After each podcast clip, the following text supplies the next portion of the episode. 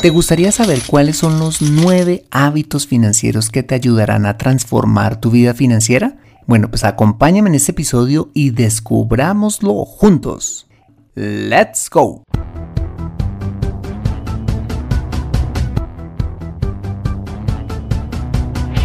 Bienvenido a Consejo Financiero, el podcast de finanzas personales donde aprenderás a manejar inteligentemente tu dinero, salir de deudas, tomar buenas decisiones financieras y alcanzar una prosperidad sólida y duradera.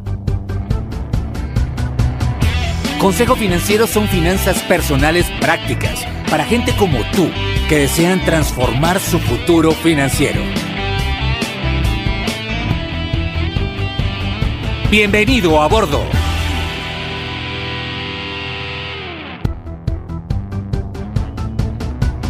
Hola, ¿qué tal? Soy Fernando Fernández y quiero darte la bienvenida a un nuevo y emocionante episodio de Consejo Financiero, tu podcast, tu programa de finanzas personales en el que aprenderás a manejar inteligentemente tu dinero, a salir de deudas, a tomar buenas decisiones financieras y los principios para alcanzar una prosperidad sólida y duradera. Como bien lo sabes, tener educación financiera no es algo exclusivo para los gurús en finanzas. No, todo lo contrario es algo que hoy está a tu alcance y que te ayudará a lograr tus objetivos de vida.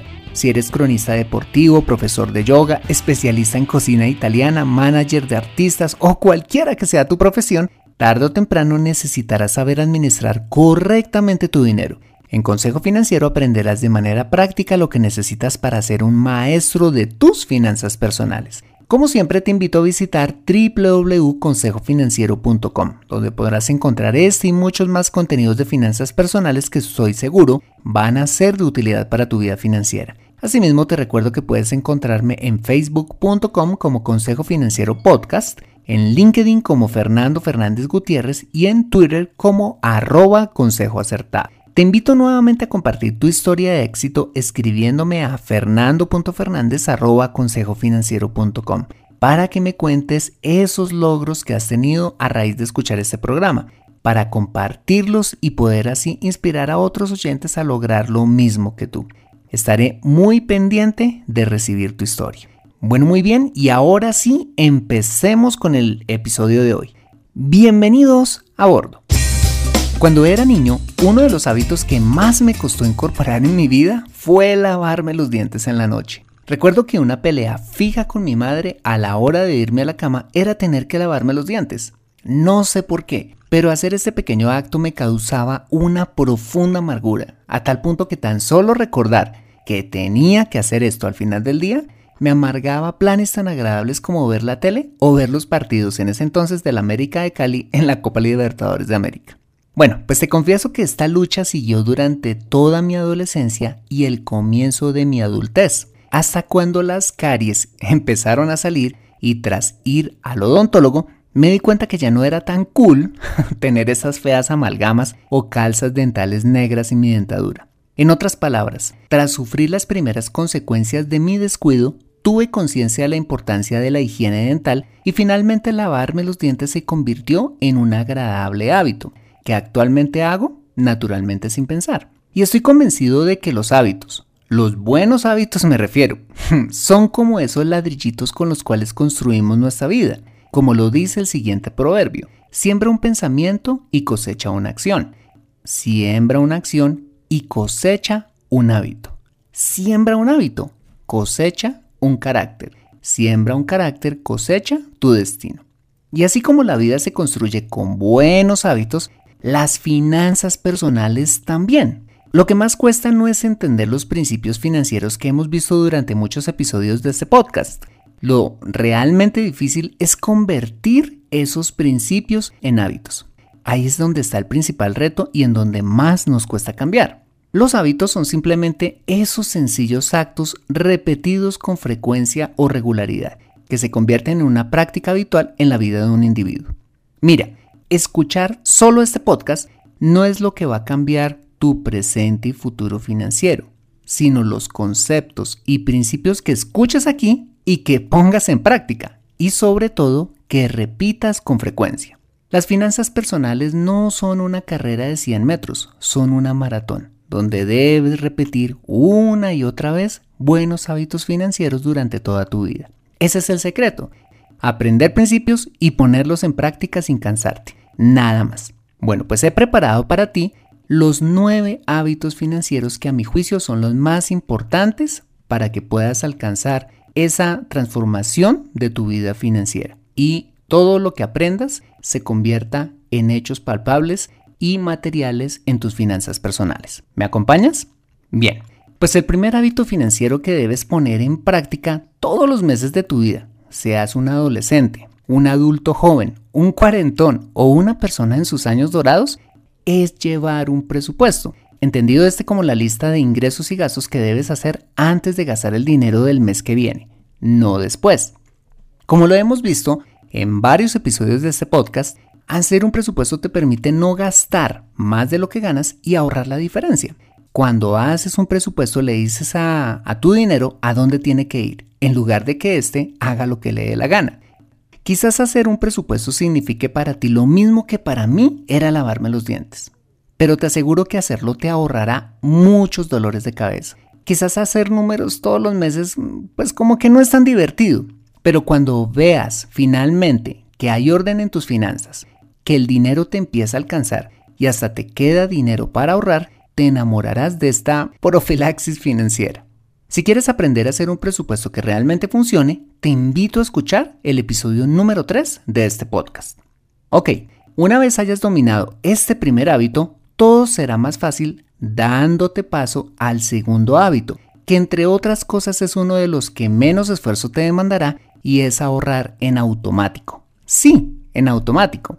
Ahorrar en automático parte del principio que vimos en el episodio número, número 13 de este podcast, que dice, no ahorres lo que queda después de gastar. Gasta lo que queda después de ahorrar. Lo primero que debes hacer todos los meses y una vez recibas tus ingresos es ahorrar y vivir con la diferencia. Así de simple. Es hacer de cuenta que ese 10, 20 o el porcentaje que hayas definido ahorrar nunca te lo ganaste y que debes vivir con lo que queda. ¿Y cómo le haces para ahorrar en automático? Pues muy sencillo, diciéndole a tu empleador, por ejemplo, que te lo deduzca del sueldo, o a tu banco o fondo de inversión que te lo debite automáticamente de tu cuenta bancaria sin preguntar. Así de sencillo. En otras palabras, y como lo dice Sofía Macías en su libro Pequeño Cerdo Capitalista, por favor, quítame lo que me lo gasto. Esto me recuerda a María Clara, una obediente cliente a quien hace algunos años le administraba yo su fondo de inversión, como un día sintió que se había ganado la lotería. Pues resulta que un día nos reunimos, hicimos cuentas y encontramos que podía ahorrar un porcentaje de sus ingresos cada mes, para lo cual le sugerí que le dijera a su área de nómina le descontara dicho porcentaje y lo enviara automáticamente a su fondo de inversión. Pues ella hizo caso y empezó a hacer este ahorro. Transcurrieron unos cuatro años y nos volvimos a reunir para ver cómo estaban sus productos financieros y tal. Recuerdo el salto de alegría que dio cuando le dije cuánto había acumulado en esos cuatro años. Literal, para ella fue como ganarse la lotería. Esto en el caso de que seas empleado. Pero si eres freelance, trabajas por cuenta propia y no tienes ingresos regulares, mi recomendación al respecto es que por favor, todo lo que te ingrese, sea mucho o poco, deposítalo en tu cuenta bancaria y basado en un promedio de tus ingresos mensuales, autorices a tu entidad financiera que te descuente un valor fijo de ahorro automático. Cuando consignas todos sus ingresos en una cuenta bancaria, de una parte le das orden a tu dinero y además puedes ahorrar periódicamente. La gran ventaja de ahorrar en automático es que no se siente, como le pasaba a María Clara, y puedes llegar a tener una pequeña fortuna al cabo de un tiempo. Te invito a escuchar el episodio número 13 de este podcast, donde trato este tema con mayor profundidad. ¿Ok?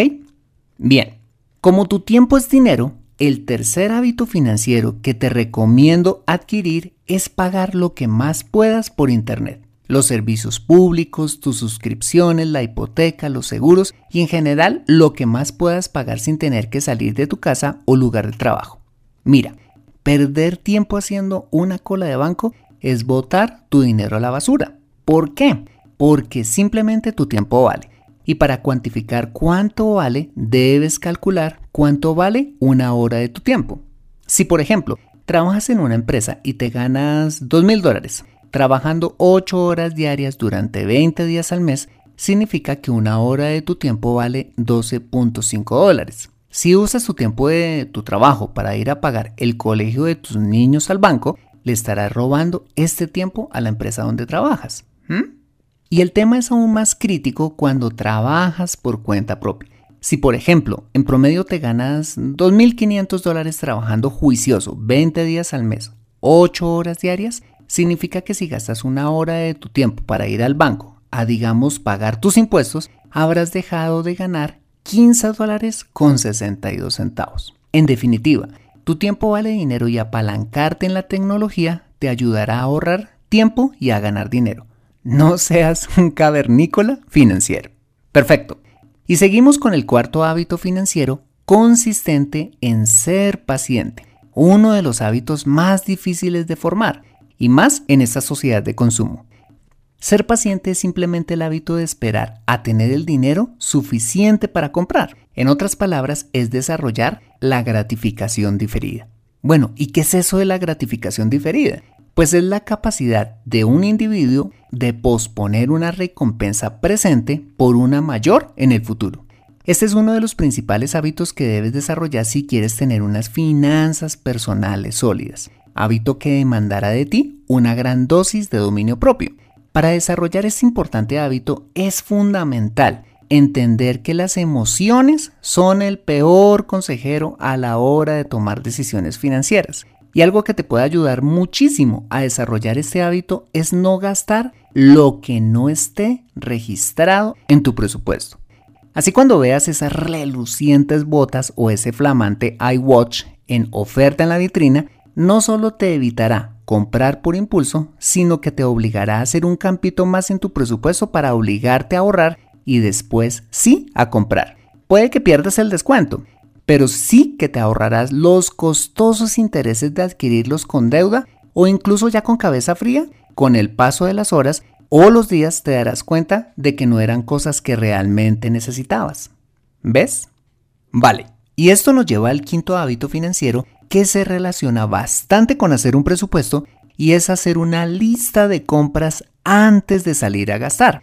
Si por ejemplo pusiste en tu presupuesto que te gastarías haciendo mercado, digamos 300 dólares, debes hacer algo que muy pocas personas hacen y es hacer una lista detallada antes de ir al supermercado. Y esto sí que lo saben muy bien los supermercados, quienes ubican estratégicamente los estantes, el sentido de los pasillos e incluso el espacio de las cajas de pago para asegurarse que veas todas las ofertas que están haciendo y te antojes. Muchas de ellas de productos que no necesitas y que terminas comprando si no vas armado de tu lista de compras. Mira, cuando compras cosas en oferta o con descuento, en la mayoría de los casos no estás ahorrando dinero. Lo que realmente estás haciendo es gastar de más y lo peor es que estás dejando de comprar lo que realmente sí necesitabas o terminas sobrepasando los 300 dólares que tenías presupuestados. Y esto aplica para cualquier jornada de compras que vayas a realizar. Comprar la ropa de tu familia, hacer las compras de Navidad o simplemente ir a comprar ese bolso o esos jeans que presupuestaste con anterioridad, cuyos vendedores, ni cortos ni perezosos, no escatimarán esfuerzos para venderte algo más con ellos. Cuando tienes una lista de compras, te enfocas en adquirir lo que necesitas. Nada más. Bien. Y esto nos lleva a uno de los más importantes hábitos financieros, y es al sexto hábito financiero, consistente en pagar de contado, no a crédito. ¿Te has preguntado por qué los grandes supermercados y grandes tiendas por departamentos ofrecen sus propias tarjetas de crédito? Fácil, porque es un muy buen negocio tanto que muchas de estas empresas ganan más por el negocio de prestar dinero que por vender sus productos. Y es muy atractivo, pues todas esas empresas se ofrecen descuentos por pagar con sus tarjetas de crédito. Lo que no te dicen es que los intereses que te pueden llegar a cobrar son muy superiores a los descuentos que te hacen. No solo ganan por sus ventas, sino por los jugosos intereses que ganan al financiarte las compras. Negocio redondo, ¿no? Y quizás tú me puedes llegar a decir, Fernando, pues yo pago siempre una cuota. no pago intereses y además me gano los descuentos. Hmm, yo sí que sé manejar inteligentemente mi tarjeta de crédito. Pero ¿sabes qué? Si esto realmente pasara, no sería atractivo para estas compañías ofrecer tarjetas de crédito. Ellos saben muy bien que cuando tienes una tarjeta de crédito, tarde o temprano tenderás a gastar de más y llegarás a un punto donde no podrás pagar a una cuota y tendrás que empezar a diferir tus compras y por ende a empezar a pagar intereses. Es cuestión de tiempo. Lo he visto. ¿Cuál es la solución? Paga siempre con tu tarjeta de débito o en su defecto en efectivo todas tus compras de consumo, ajustándote a tu presupuesto y a tu lista de compras. Recuerda, no te endeudes para consumir. Las compras de consumo no se hacen nunca con crédito, se hacen de contado. Perfecto. Y esto nos lleva al séptimo hábito y es a registrar todos tus gastos. Porque hacerlo es la única manera de asegurar que estás ejecutando bien tu presupuesto. Es decir, te cercioras que estás gastando tu dinero en lo que planeaste y en las cantidades correctas día tras día. Una cosa es hacer tu presupuesto y otra muy diferente es llevarlo a la práctica. La ejecución del presupuesto es algo que debe medirse todos los días para evitar que gastes de más y registrar los, los gastos es clave para lograrlo, pues lo que no se mide no se puede mejorar.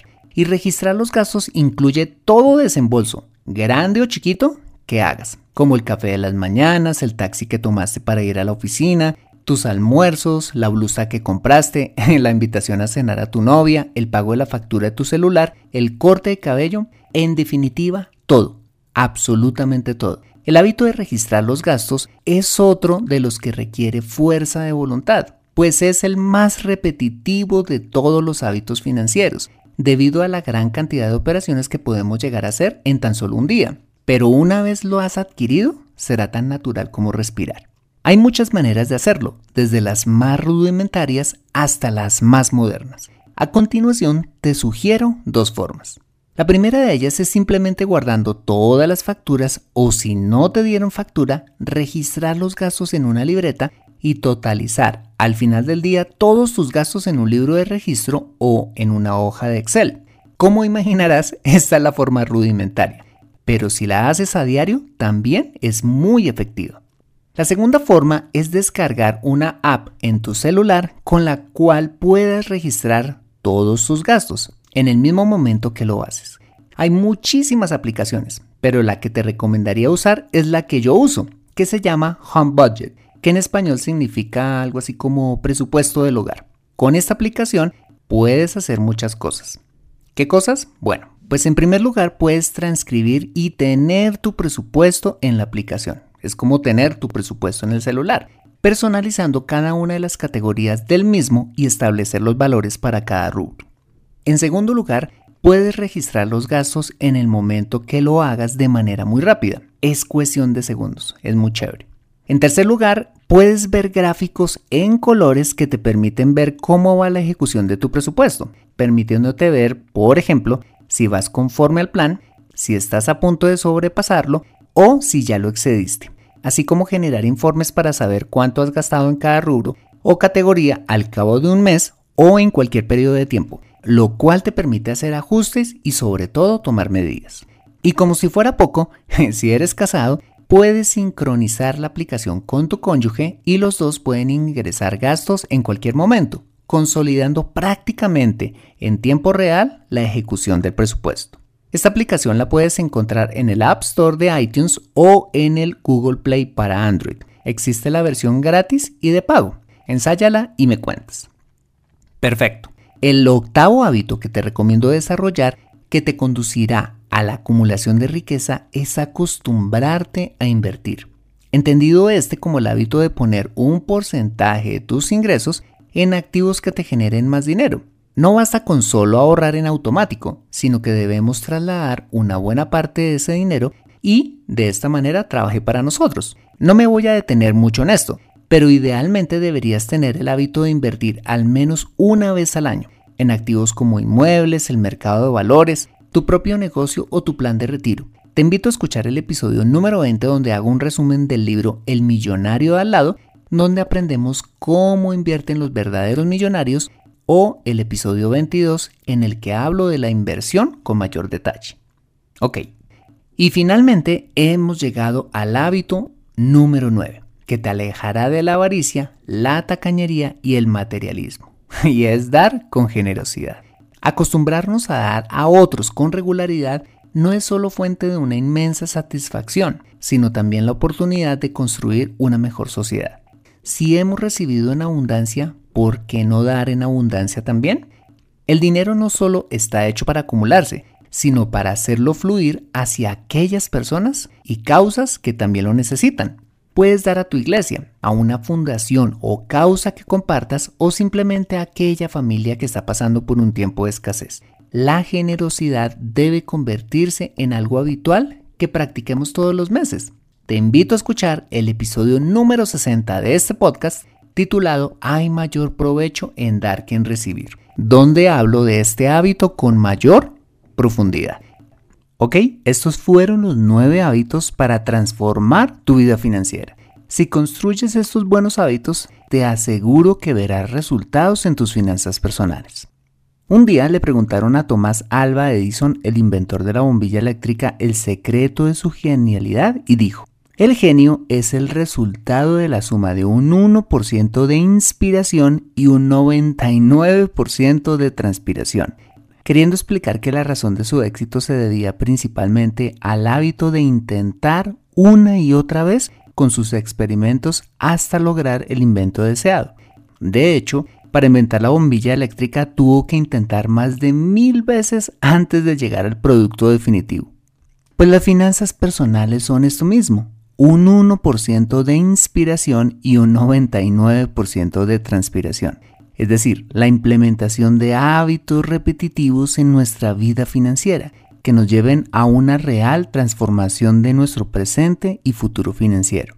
Si no sabes por dónde empezar, te invito a comenzar con un hábito a la vez, en el orden que te propongo en este episodio hasta completar los nueve. ¿Aceptas el reto?